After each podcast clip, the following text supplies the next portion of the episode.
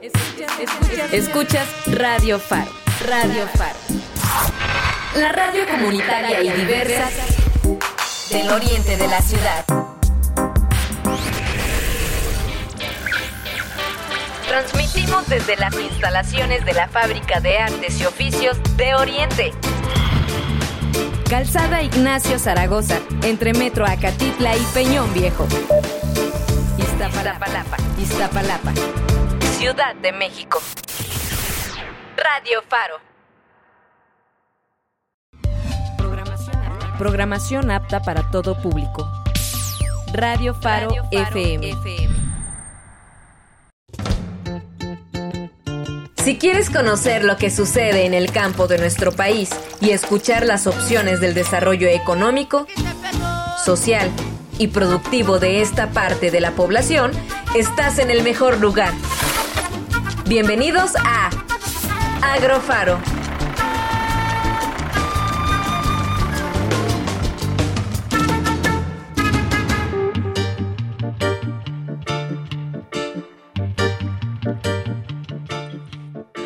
Buen día, buen día a toda la Ciudad de México, a todo el oriente de la Ciudad de México. Estamos en su programa Agrofaro Radio y pues bueno, hoy nos toca el segundo programa de esta segunda temporada en este tercer mes estamos empezando y pues es un gusto y un placer poder transmitir con ustedes y ahora nos acompaña nuestro compañero eh, de todas las aventuras, eh, nuestro queridísimo Roberto, ahora en una nueva modalidad en línea.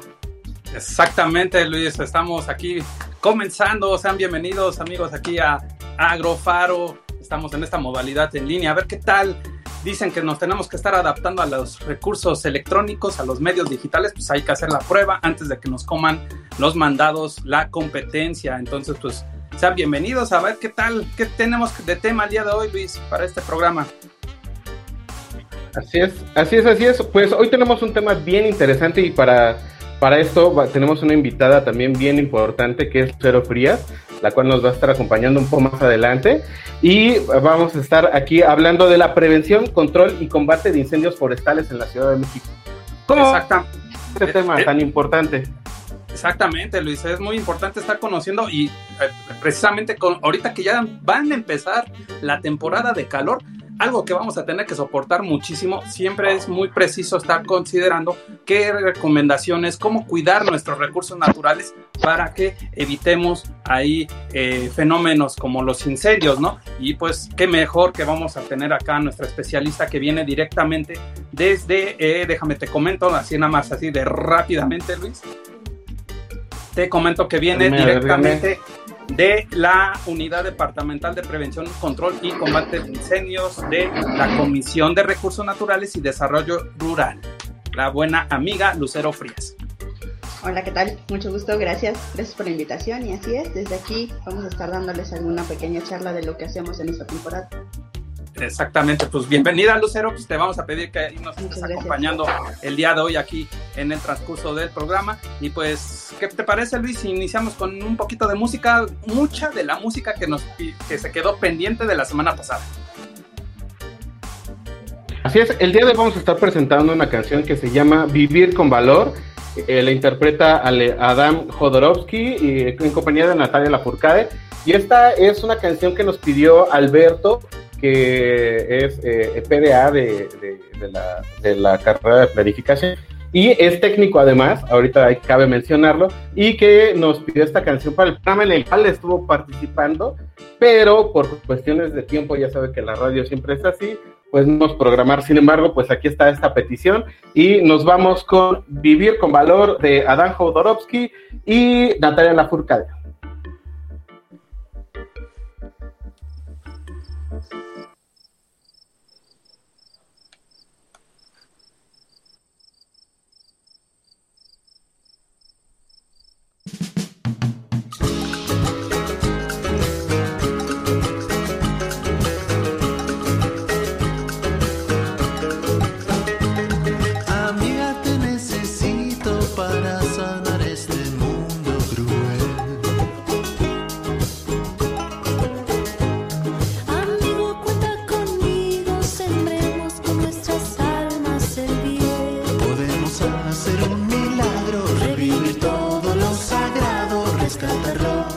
Perdió.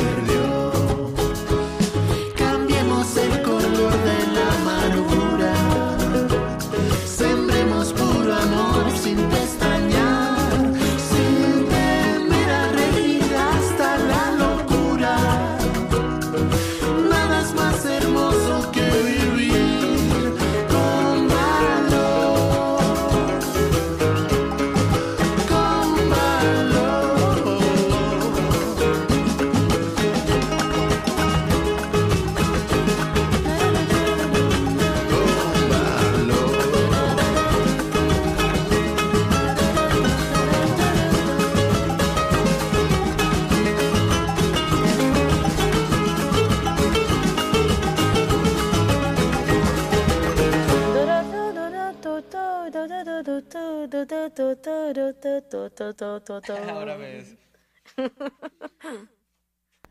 Somos Radio Comunitaria.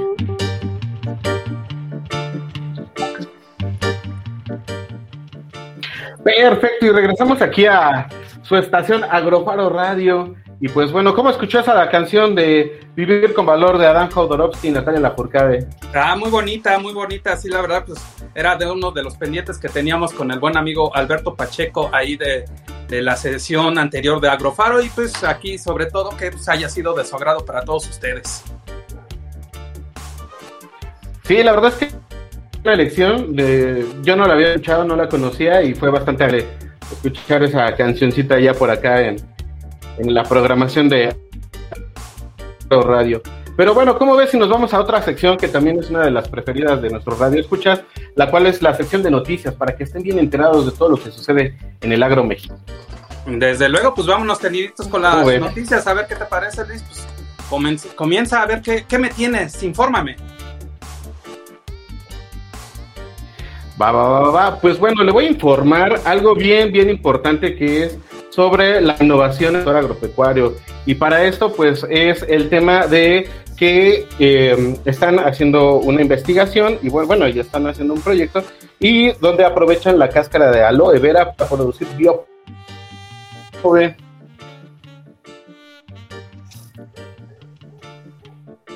Y bueno, eh, una de las cosas que, que tenemos que decir eh, para este tema es que en México se producen más de 7 millones de toneladas de plástico al año. El 48% es destinado a envases, trajes que comúnmente no son reciclados, mientras que la capacidad real de, del total de residuos valorizables es de 0,7% en el país. Esto, lo, bueno, quiere decir que pues tenemos demasiada, demasiada contaminación por cuestión de plástico. Y con el fin de reducir el, eh, el uso de plásticos, un grupo de investigadores va a cabo un proyecto para generar un bioplástico a partir de la extracción y caracterización de un biopolímero con cáscara de aloe vera. Esto sucede en la Facultad de Ingeniería Química de la Benemérita Universidad Autónoma de Puebla. Entonces, unos investigadores de aquí es lo que están haciendo es que consideran que el, es obtener material que permita ser sustituido biodegradable eh, en, en, cuestión de materiales y el uso para la industria, que pues en este caso es para la industria plástica o bueno, para los que usan envases de plástico. Y bueno, además permitirá generar opciones de investigación y desarrollo de productos, nuevas formulaciones, mejoramiento de las propiedades de los compuestos biodegradables, adaptabilidad de estos para una aplicación final y su procesamiento en equipos convencionales. ¿Cómo ve, mi queridísimo Oye, muy, Roberto? Es muy interesante y más eh, empezar a estar eh, considerando productos naturales para poder estar haciendo algún tipo de, de elementos como el plástico, pues es bas bastante, bastante reti eh, redituable, ¿no? Para ahora sí que nuevas formas de estar produciendo productos y servicios. Sí, y además, bueno, por decir, a lo mejor se pregunta, bueno, ¿y por qué se les ocurrió esta parte a, a, a, la Facultad de Ingeniería Química, pues bueno, es de Puebla, se procesa y comercializan productos que provienen de la extracción de la aloe vera. Cada semana en una sola empresa procesa alrededor de 15 toneladas de sábila. Que, pues bueno, esto da el 50% corresponde a la cáscara y, y 50% a la sábila. Esto siendo este orgánico desecado en campos a cielo abierto, lo que ocasiona fauna nociva y la contaminación del suelo por el pH ácido de la cáscara de este, de este vegetal. Aquí pues se tiene que ver que lo que están haciendo es darle solución a un problema que tienen ahí en, los municipios y aparte pues están generando un, un potencial eh, producto que pues, puede ser un, una fuente de ingresos para varios productores y para las varias comunidades en Puebla. ¿Cómo ve? No, pues muy interesante. Ahorita que estás diciendo, eh, por ejemplo, que, eh, bueno, las fases que están haciendo estos investigadores para poder estar creando este, este bioplástico, pues es interesante, ¿no? Primero están, eh, ahora sí que produciendo la sábila, luego la cosechan y después de esa cosecha de la sábila, pues ya empiezan a ver los químicos o la extracción de los químicos que, de los elementos que necesita para esta generación de bioplástico, pues llama muchísimo la atención, ¿eh? Y sobre todo el tiempo y los recursos que han de estar invirtiendo, ¿no? Sí, claro. Y bueno, actualmente el proyecto se encuentra en la tercera fase, que es eh, la formulación de bioplásticos. Entre los planes a futuro se piensa estandarizar la tecnología de extracción del biopolímero para diseñar un prototipo, prototipo que permita la producción del biopolímero. Entonces, pues esperemos que los resultados sean positivos y que pues a todo beneficio y podemos estar solucionando un poquito más de este sector agropecuario. No, pues está muy interesante. Qué, qué, buena noticia ahí acerca de que, como te decía, muchos de, lo, de, nosotros, investigadores, todos los que tengan que ver con, con relación a las actividades agropecuarias, también le puedan estar viendo el reuso ¿no? a los recursos naturales y podemos estar dando unas nuevas, eh, nuevas alternativas ¿no? para poder estar llevando a cabo la generación de productos y servicios. Pues ¿Te parece, Luis? Vamos con la otra Así noticia. Es. Esta que te voy a comentar es un poquito triste, Vámonos. pero siempre es muy preciso estar llevando a cabo esa conciencia y más con las situaciones que, pues, por ejemplo, que lo vamos a estar comentando ahorita en un ratito más con nuestra compañera eh, Lucero, con esto de la, de la prevención, el control de, de, incendios forestales, pues déjame te cuento que existen crisis ambientales en las cuales tenemos que estar en alerta, ¿no? En este, en este planeta, ¿no?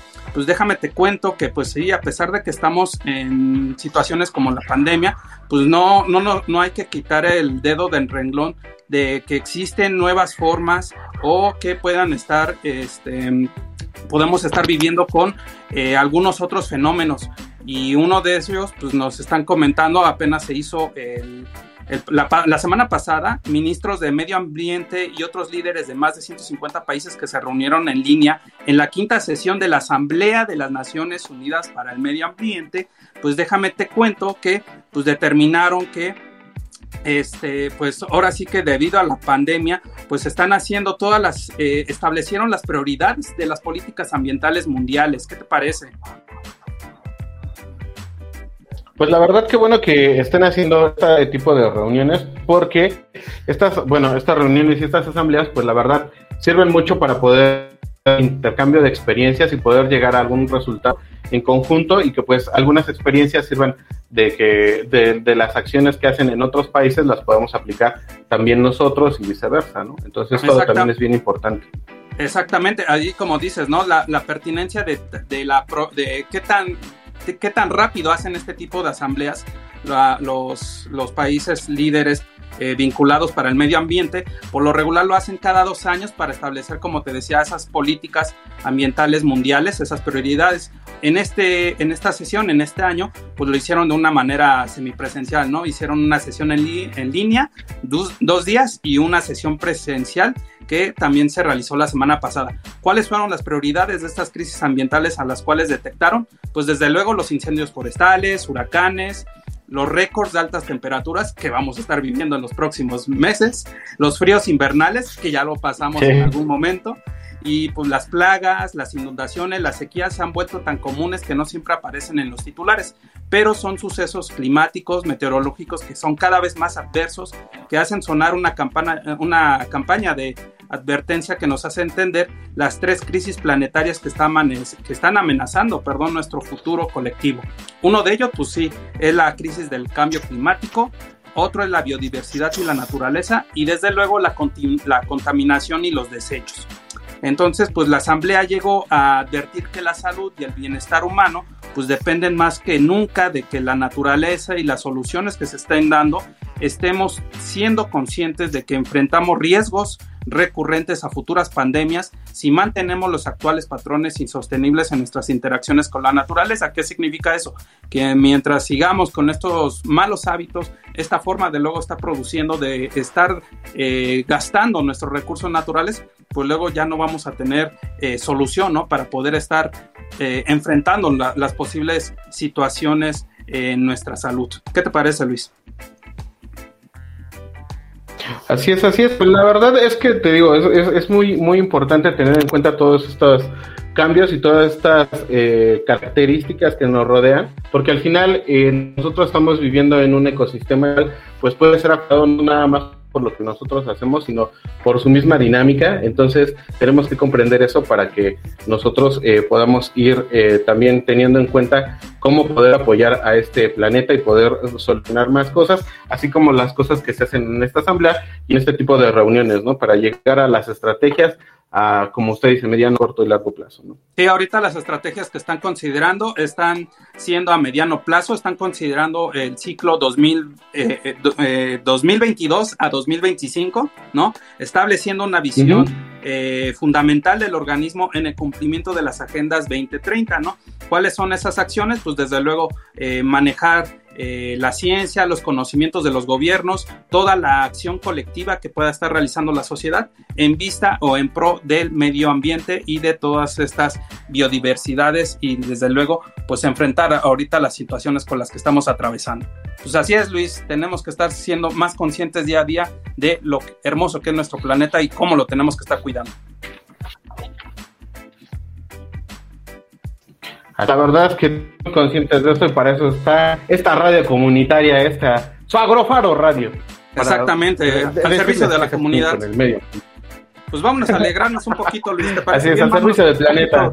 Exacto. Vámonos. ¿Te parece? Vámonos con musiquita, ¿te parece bien? La estación Tela. Bueno, pues te parece, vamos a escuchar una banda de Inglaterra que se llama The Call, que en el año 2007 sacó un disco llamado Born into This y la canción que vamos a escuchar es muy bonita, se, se llama Holy Mountain y es lo que vamos a escuchar a continuación aquí en Agrofa.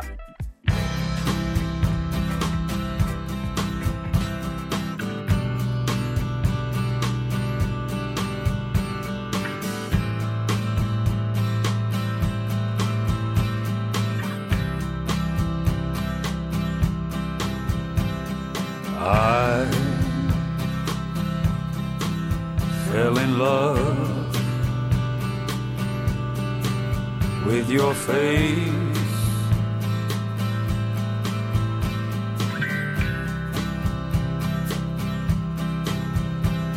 Until down the walls of this place.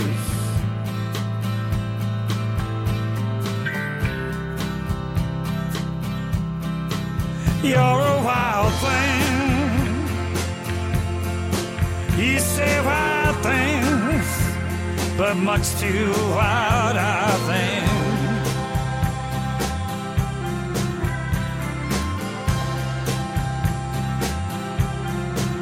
You're a wild thing. You say wild things, but much too wild, I think.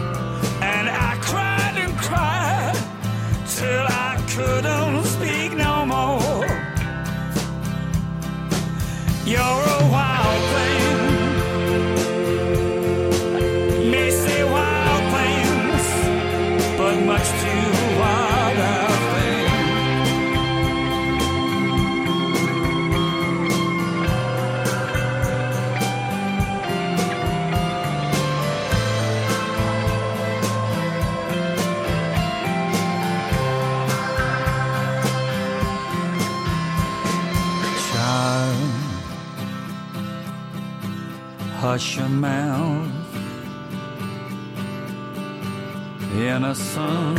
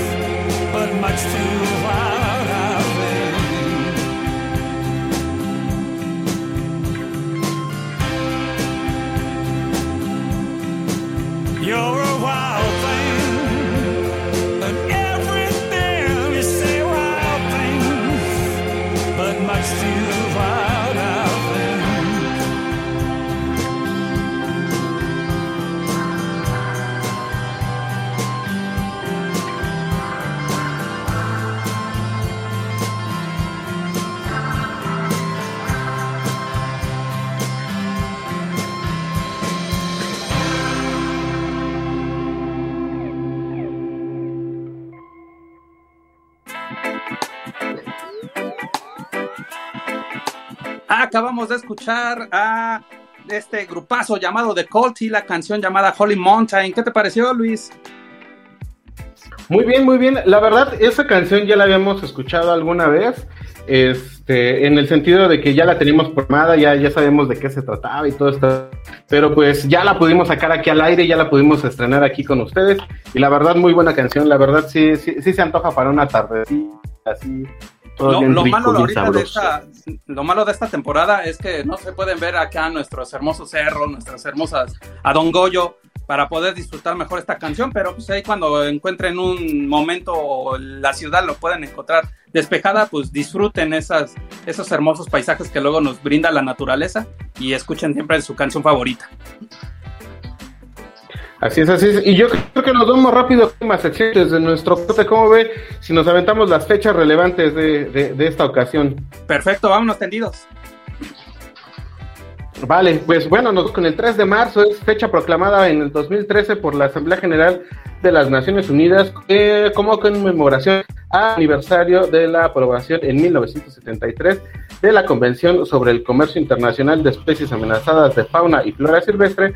También se le conoce a esta fecha como Día Mundial de la Naturaleza. Esto es el 3 de marzo.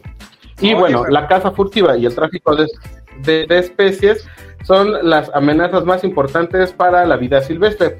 Aún existen otras causas que también preocupan como la pérdida del hábitat y el cambio climático, que es lo que hablábamos en las noticias hace un momento. Y la celebración del Día Mundial de la Vida Silvestre tiene como objetivo concienciar acerca del valor de la fauna y flora silvestre. ¿Cómo ve? No, pues siempre, como ya sabes, siempre somos buenos para estar haciendo esa- ese tipo de anunciamientos de conciencia, de preservar, cuidar y siempre hacer el mejor manejo de todas las especies, no solo, este, no solo de las especies vivas, sino también de todos los recursos naturales. Así es, así es. La verdad es que es bien importante conservar todas nuestras especies y bueno, la mejor manera de, de pasar este día es interactuando con el medio ambiente de forma respetuosa e incentivar a otros el interés y respeto por cada vida que habita en este planeta. En la medida en que nos preocupemos por cada planta y animal, eh, en esa misma medida lograremos garantizar nuestra propia conservación. Entonces, sí, cuidamos los demás, nos cuidamos a nosotros mismos. Ténganlo en cuenta, chicos, así que no, no se les olvide este 3 de marzo, ¿vale? Exactamente. Pues vámonos con otra fecha para aquí, si no me, me estabas diciendo del 3 de marzo, yo te digo del 5 de marzo, que es el Día Mundial de la Eficiencia Energética. ¿Sí la habías escuchado esa fecha, Luis? No, la verdad es que no, ahí sí le fallo.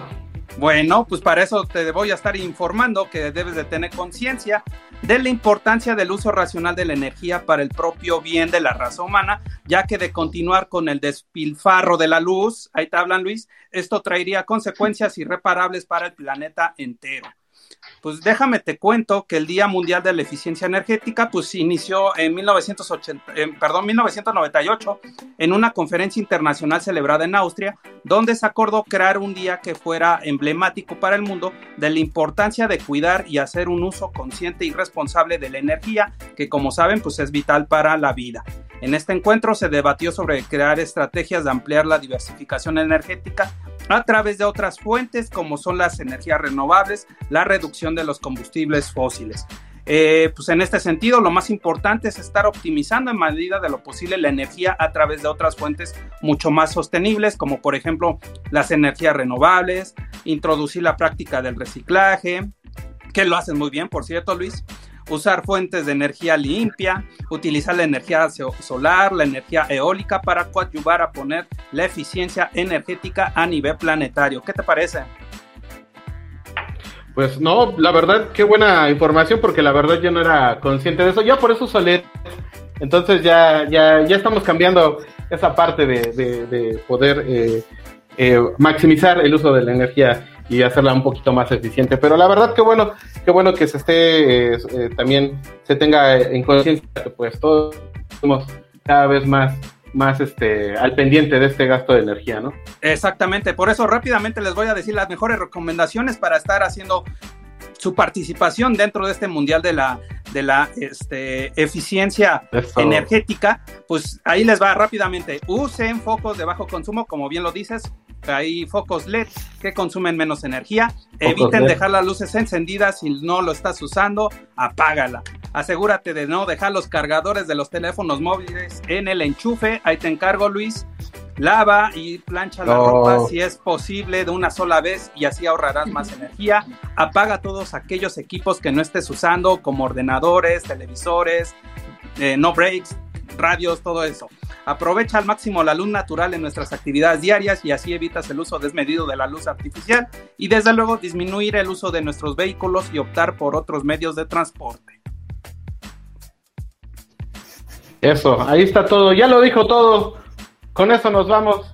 Ya con ese, con ese, con ese montón de consejos para poder hacer uso eficiente de la energía. Perfecto, pues te parece, vamos al corte de medio programa, Luis. Así es, así es, nos vamos a la media y regresamos ya con una cancioncita y abrimos la entrevista con nuestra invitada de hoy, Lucero Fría.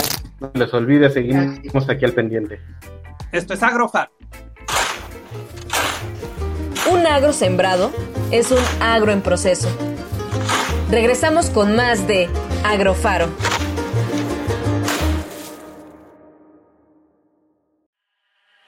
Radio Faro, Iztapalapa, Chimalhuacán, Chalco, Ixtapaluca, Valle de Chalco, Nesa, Iztacalco. Radio Faro, la radio comunitaria del oriente de la ciudad.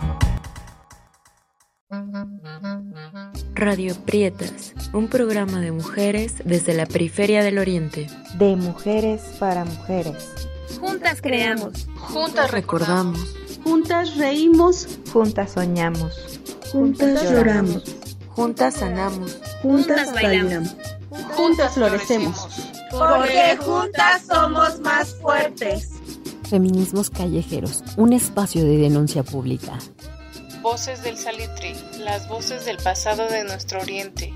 Te invitamos a escucharnos todos los sábados de 2 a 3 de la tarde. Nos queremos vivas.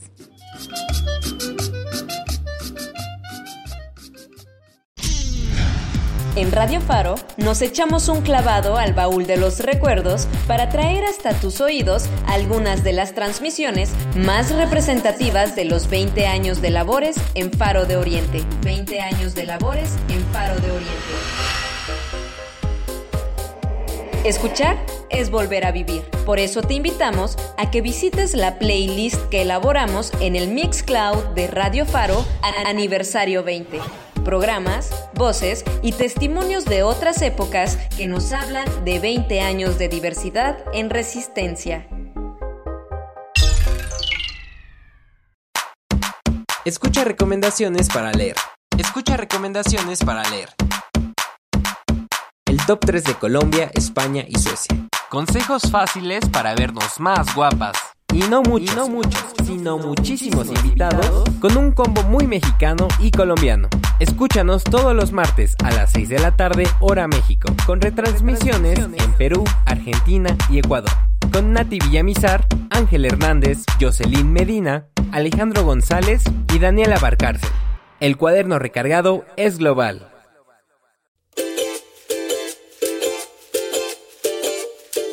Cosechando ideas, conocimiento y oportunidades. Continuamos en Agrofaro.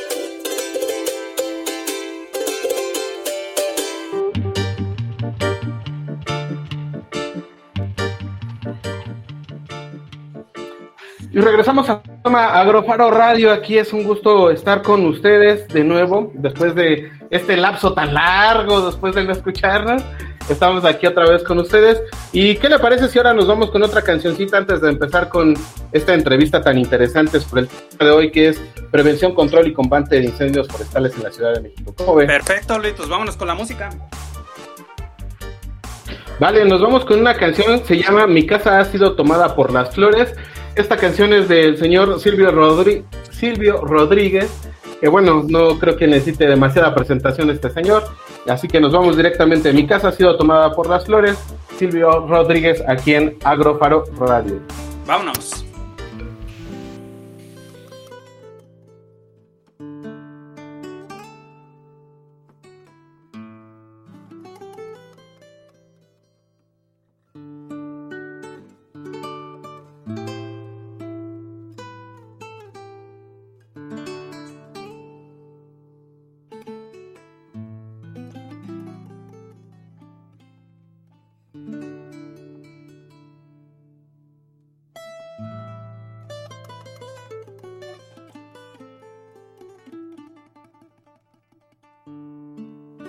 Pasa poco, pero pasa, compadre. Es difícil de ligar. Y a ese guije que lo inventa, comadre,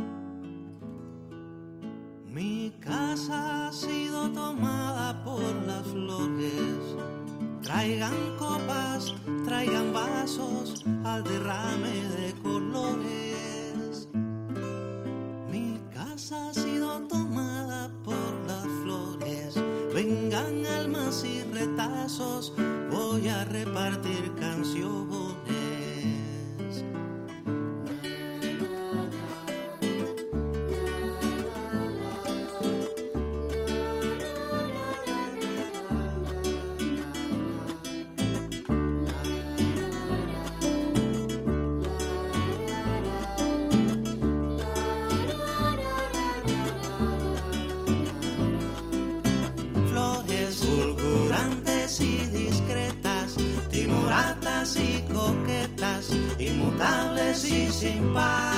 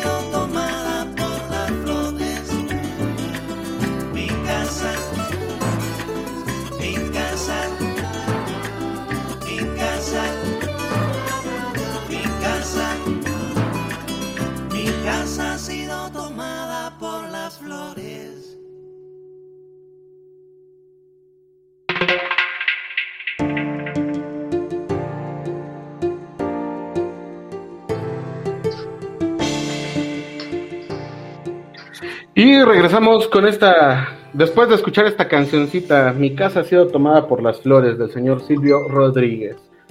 ¿Qué le Se pareció? rifa siempre ese Rodríguez, ¿eh? La verdad, sí, ¿verdad? Como, como, como que tiene ahí unos, unas cuantas cancioncitas muy buenas. Sí, sí, sí. Tiene potencial, ¿eh? Tiene potencial. Sí, tiene potencial. Cuando- ya cuando, cuando sea un poquito más grande, yo creo que sí le pega. Va, va, va. Este, pues bueno, vámonos a la, a la mejor sección de, de este programa. ¿Cómo ve? Perfecto, pues vamos a entrar de lleno con nuestro tema del día de hoy, que es la prevención, el control y el combate contra los incendios forestales aquí en la Ciudad de México. Y pues me da muchísimo gusto, y aparte que nos ha estado acompañando aquí durante el programa acá la buena amiga Lucero, que pues vamos a darle así brevemente su reseña. Lucero Frías trabaja en la Comisión de Recursos Naturales y Desarrollo Rural, eh, mejor conocido como el Corena, que es perteneciente a la Secretaría del Medio Ambiente de la Ciudad de México la SEDEMA, específicamente es técnico operativo en la jefatura de la Unidad Departamental de Prevención, Control y Combate de Incendios de la Corena. Aparte, pues funge ahí como parte del equipo técnico operativo de la, eh, de la misma instancia, de, en, la misma jefatura de Unidad Departamental de Incendios. Entre sus funciones están el realizar los recorridos en campo, capacitaciones, elaboración de programas de trabajo y combate de incendios forestales. Lucero, buenas tardes, gracias por estar con nosotros. ¿Cómo has estado? Un placer, muy bien, muchas gracias. Pues aquí este trabajando, literalmente. Aquí Exactamente, ay, discúlpanos porque como ahora sí que hicimos, este, pues ya sabes, acá nosotros bien compiches siempre buscando los- la mejor calidad en nuestros entrevistados y pues ahí gracias. más que agradecidos por estarnos brindando parte de tu tiempo que estás ahí en la en la en la corena, perdón. Entonces, pues déjame te pues acá la primera pregunta, como siempre yo bien inquieto te quiero hacer esta este cuestionamiento. Pues cuáles son los protocolos que deben de estar llevando ustedes ahí para estar detectando los incendios forestales? Ok, mira, eh, pues el protocolo es muy simple. Realmente te- eh, tenemos en todo el suelo de conservación de la Ciudad de México torres de vigilancia. Estas torres son operadas por personal eh, comunitario y de la Corena y de otras instancias que se encargan de estar vigilando constantemente todo el territorio o la zona boscosa. Cuando se detecta una columna de humo, se, este, localiza el, el paraje o lugar donde se, donde se está visualizando la columna, se manda el reporte a, las- a nuestro comando, que es el Centro Estatal del Manejo del Fuego, y de ahí se despachan las brigadas más cercanas a esa ubicación. Cuando la brigada llega, hace un recorrido de la zona para saber en qué condiciones está eh, el incendio y sobre eso ellos ya determinan si hacen un ataque, cuál va a ser su estrategia, un ataque inicial o van a tener que solicitar apoyo para combatir ese incendio. Posteriormente, conforme vaya avanzando el, el incendio, ya sea que se propague o se pueda este, combatir con las brigadas que ya están ahí, pues se hace, se hace un reporte y se, se manda una estadística, ¿no? Que se, que se va haciendo por día. Eh, si este incendio se, se propaga o se hace más grande, por así decirlo, entonces tienen que intervenir otras brigadas, que igual se va mandando el apoyo por radio y todo esto lo maneja el, el comando, nuestro, nuestro Centro Estatal de Manejo del Fuego, que está operado por, las, por personal de CONAFOR, que es la Comisión Nacional Forestal, y nuestro personal, ¿no?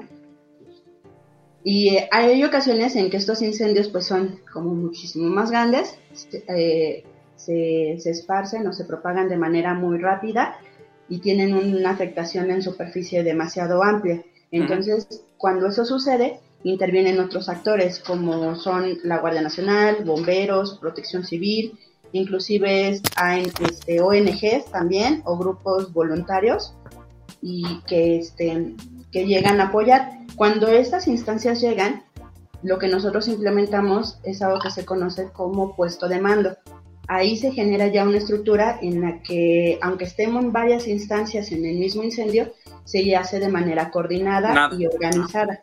Entonces, esto sirve para dos cosas. Un, bueno, para muchas, pero principalmente para que todos los recursos, sí, claro, para que todos los recursos que lleguen a ese incendio sean eh, utilizados de la mejor manera, sean, este, se optimice ese recurso y además por la seguridad del personal que está combatiendo, porque las estrategias pueden cambiar a cualquier momento. Un incendio es totalmente eh, volátil, diverso, implica cómo está el terreno, qué combustibles o qué este, vegetación es la que existe. El clima interfiere también demasiado en este, en este proceso, entonces como todo esto es variable, especialmente el viento y el clima, entonces las estrategias pueden cambiar en cualquier momento. Por eso es importantísimo que cuando hay demasiado personal en un incendio se implemente este, esta organización o este esquema para que todos estén comunicados principalmente y se tenga una mejor organización. Wow, eh. Muy, muy, muy interesante, ¿no? Y como bien lo dices, ¿no? Eh, eh, estar considerando eh, ahora sí que obstáculos o enemigos ahí vinculados como el clima y sobre todo la- las corrientes de aire, ¿no? Que han de ser siempre el principal elemento a estar considerando en un en uno de estos tipos de siniestros, ¿no? ¿Querías comentar algo, Luis? Pues que ellos sí se organizan, no como nosotros aquí en este programa. Todos.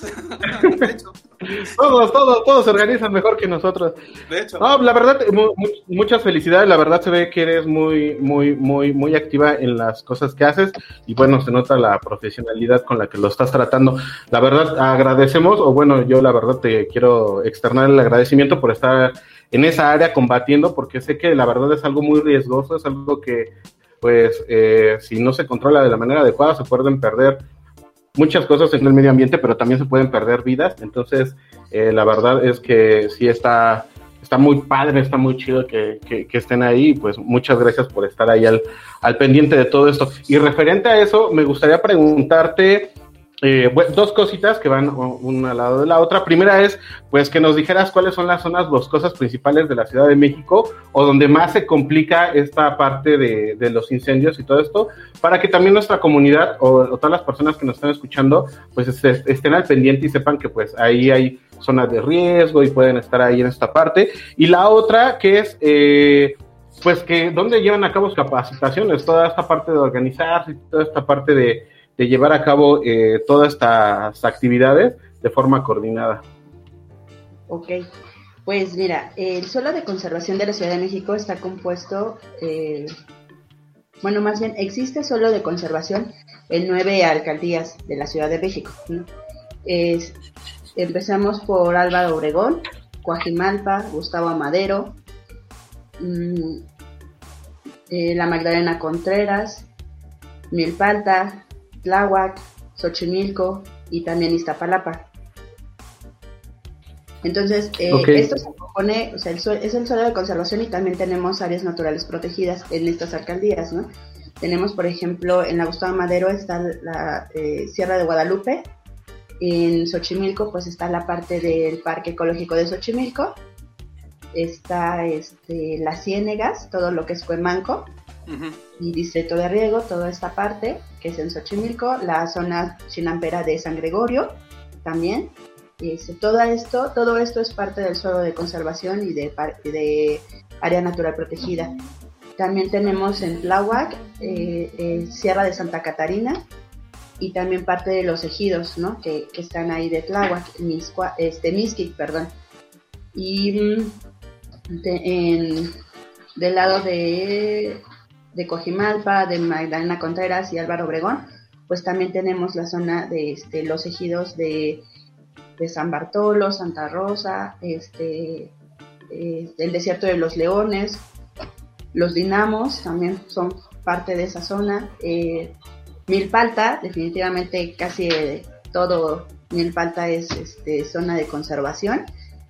Tlalpan, también está el Parque Ecológico de Tlalpan, está toda la zona este, ¿cómo se- de Ajusco, eh, Chichinautzin, que está todo, que es colinda también con, Mi- con Milpalta.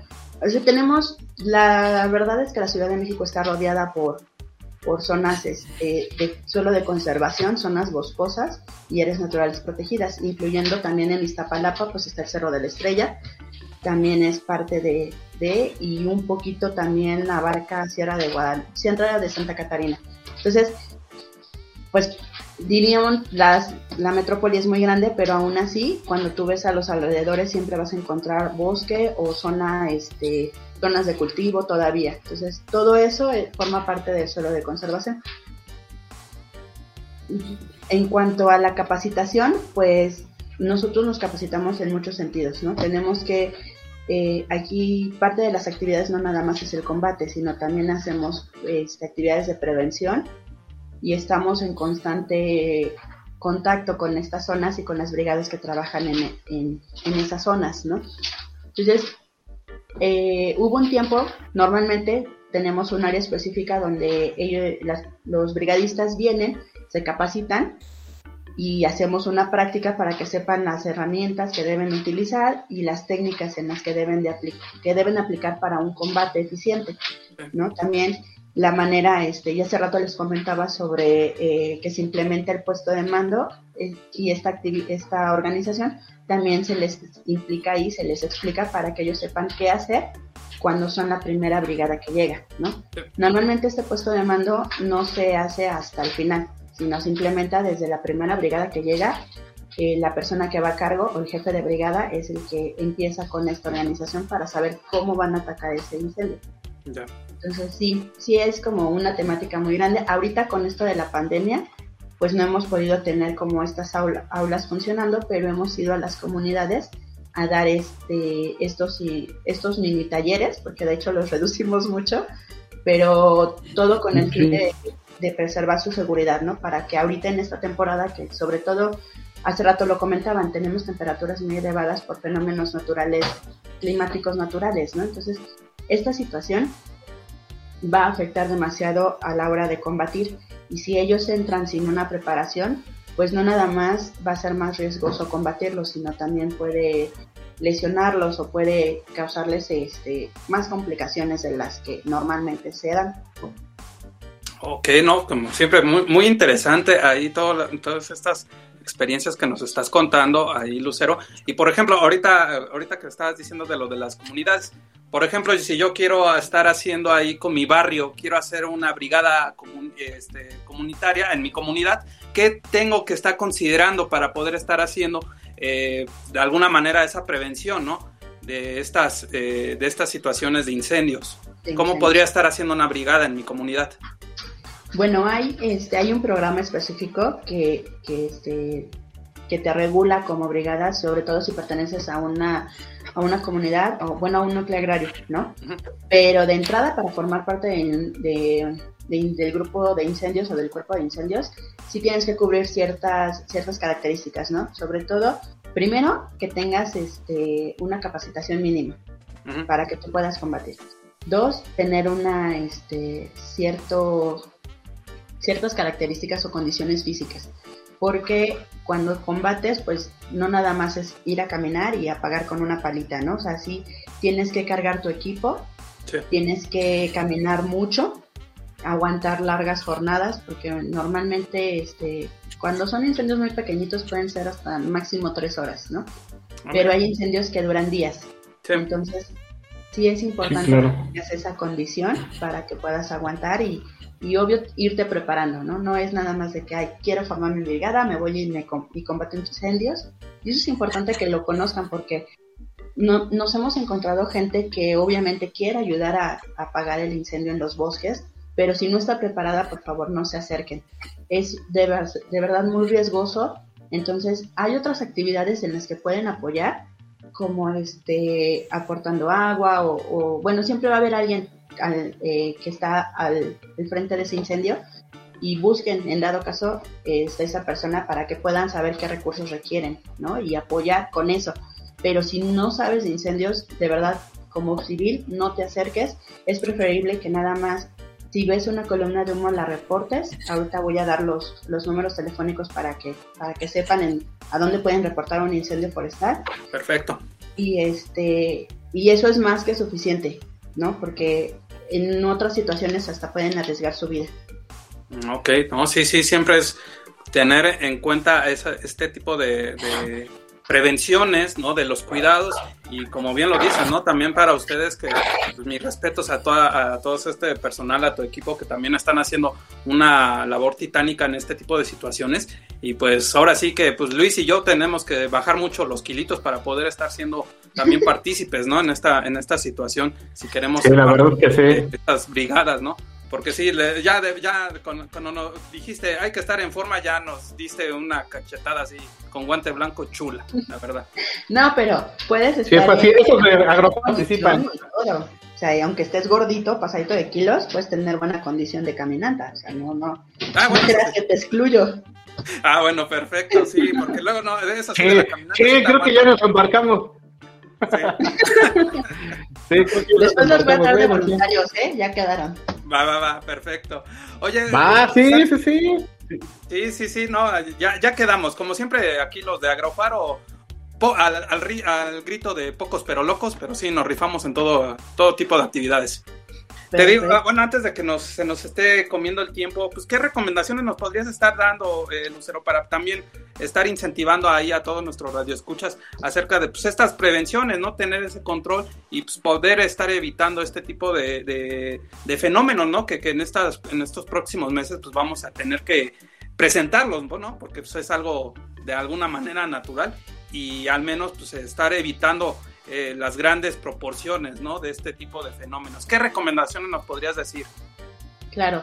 Eh, mira, como les comentaba hace rato, si es, son personas este, civiles que no tienen ninguna preparación en incendios, lo más, este, lo más adecuado, lo más indicado es que si ven una columna de humo o ven este, un incendio ya en, ya en acción, reportarlo.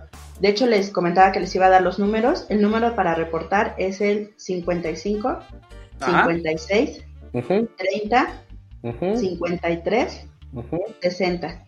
ujú. Ese es el, el número de, eh, del Centro Estatal del Manejo del Fuego.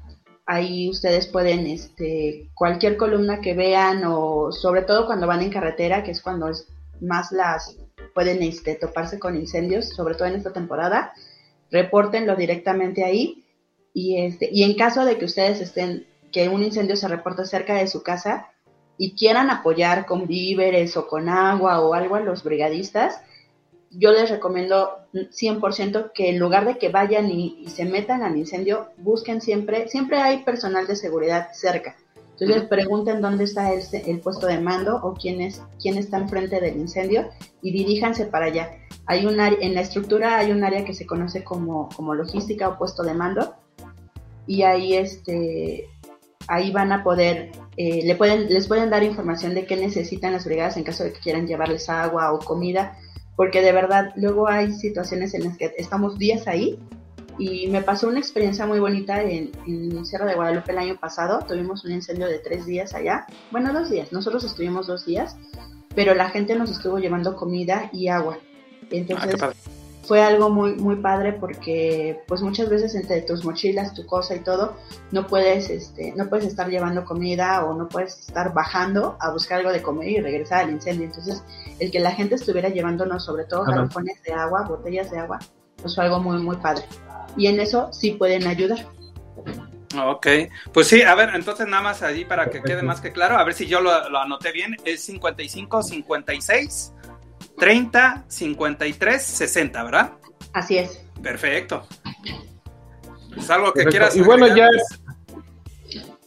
Sí, sí, sí, ya nada más para terminar, eh, pues ahora sí que esta entrevista y esta eh, participación contigo, nos gustaría saber cómo ves a- ahorita el sector pecuario en este tiempo de pandemia, en este tiempo del 2021 y en este tiempo de incendios forestales.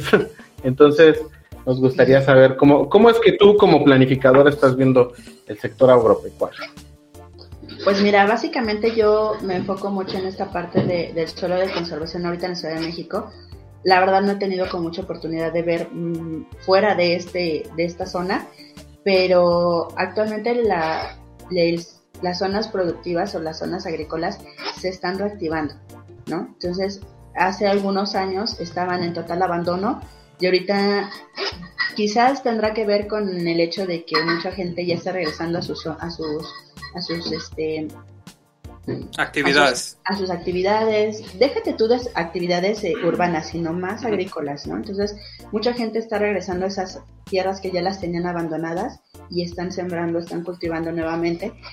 Eso también incluye en que utilizan en sus medidas de preparación de la tierra quemas agrícolas, ¿no? Entonces, eso también afecta mucho en los incendios forestales, así que si van a hacer una quema agrícola, acérquense a las brigadas o a la unidad este aquí eh, bueno aquí a la Corena para solicitar el apoyo. Si ustedes no saben realizar una quema controlada o una quema, sí, una quema controlada, nosotros podemos ayudarlos, aunque sea para fines agrícolas. ¿No? Todo eso se, y se Ah, tiene que solicitar un permiso. Ah, mira, eso, la verdad yo no lo sabía, entonces qué, bueno que nos estás informando y, aquí educando en este programa de Agrofaro Radio. Exactamente, ahí por ejemplo también eh, lo que nos estabas comentando Lucero, de luego las capacitaciones que ustedes están brindando también ahí a las comunidades en algún momento, ahorita por la situación, pues eh, las han de tener ahorita en stand-by, pero si en algún momento llegáramos este ahí a interesarnos en este tipo de capacitaciones, ¿dónde los podríamos estar localizando, aparte del número telefónico que nos, eh, que nos proporcionaste? Bueno, este número es netamente de- del comando del Centro de, del Estatal de Manejo de Fuego, es para reporte de incendio únicamente. Si ustedes solici- quieren una capacitación o algo referente a formación de, de incendios, eh, se pueden acercar a, a la Corena como tal, a la dirección general que se encuentra en San Luis Tlaxaltemalco. Eh, si quieres después por al link de, bueno, en los comentarios de esta transmisión les mando bien la dirección y los teléfonos para que ahí se puedan este, poner en, en contacto. Perfecto, sí, pues ahora sí que, pues muchísimas gracias Lucero por toda este, esta buena plática, como siempre enriqueciéndonos mucho, poniéndonos en nuestro lugar a Luis y a mí, porque pues sí, la verdad, somos resopes, pero pues hacemos todo lo intento posible para estar haciendo de nuestra parte un mundo mejor y pues con experiencias como la tuya y sobre todo en estas en este tipo de situaciones como los incendios forestales, pues hay que estar siempre teniendo esa conciencia, ¿no? De que también nosotros eh, pues evitemos lo básico, ¿no? Estar tirando basura, no estar quemando, hacer, eh, como dices, ese fuego controlado en algunos momentos, pues sí, este es pequeños, pequeñas acciones que luego eh, nos van a, van a hacer mucho el beneficio, ¿no? Para nuestra sociedad y pues desde luego para conservar nuestros hermosos paisajes eh, naturales, ¿no? Claro. Sí, sí, sí, y este, y aquí pues bueno, ahorita por cuestiones de la pandemia no, no hay como acceso directo, pero este, en cuanto ya empiece a cambiar el semáforo, pues ya podrían este, venir a solicitar algún tipo de información aquí y, y sobre todo eh, ya se les orientará de la mejor manera, ¿no? Perfecto. No, sí, pues ahí ya más que comprometidos, ya nos vimos para que tenemos el tiempo preciso, Luis y yo, para ponernos en forma y pues, le entremos esto de las brigadas, ¿eh, Luis? Después haremos una cápsula de ustedes en, en una Yes. práctica, van a ver. Ah, perfecto, ya me la Vale, vale, vale. Ya está hecho. Está hecho. Pero bueno, Ya me vi, ya este, me nos vi. tenemos que despedir. Sí, nos tenemos que despedir. La verdad, eh, nos gustaría seguir platicando sobre el tema. Sin embargo, pues el tiempo en la radio pues es- está limitado. Entonces, te agradecemos mucho y pues bueno, nos, nos despedimos, eh, mi queridísimo eh, Roberto, eh, sin antes eh, darle las gracias a todo el equipo de Radio Faro Radio, a todo el equipo de Faro de Oriente, a todos nuestros radioescuchas por habernos acompañado en este programa. Y pues bueno, sin más por el momento, los vamos a dejar con una canción que ya estamos escuchando de fondo que se llama La contradicción de los cojolites. No sin antes mencionar que es una canción pedida por Caleb San Luis a través de Facebook. Entonces ahí también si nos quieren estar haciendo sus peticiones, ahí las vamos programando. Muchísimas gracias y nos estaremos viendo en el próximo capítulo. ¿No es así, Robert? Así es, ahí ya saben, como siempre agradeciendo a Felipe, a Román que siempre están en los controles. Escuchen siempre la buena programación de Radio Faro y desde luego pues estén in- sintonizando aquí con nosotros Agro Faro cada semana con hermosos temas para estar siempre bien informados del sector agropecuario. Pues gracias y nos estaremos escuchando la próxima semana. Gracias, hasta luego. Gracias. Bye, bye.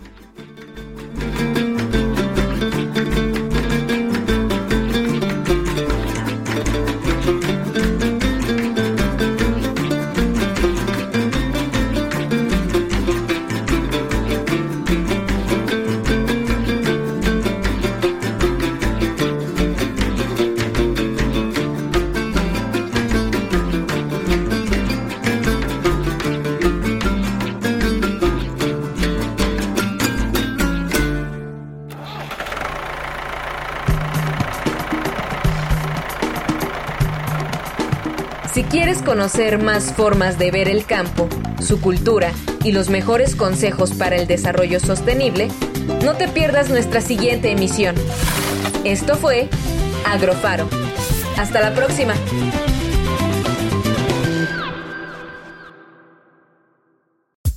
Síguenos en Instagram, Facebook, Twitter y Mixcloud como arroba, Radio Faro FM. La radio comunitaria del oriente de la ciudad.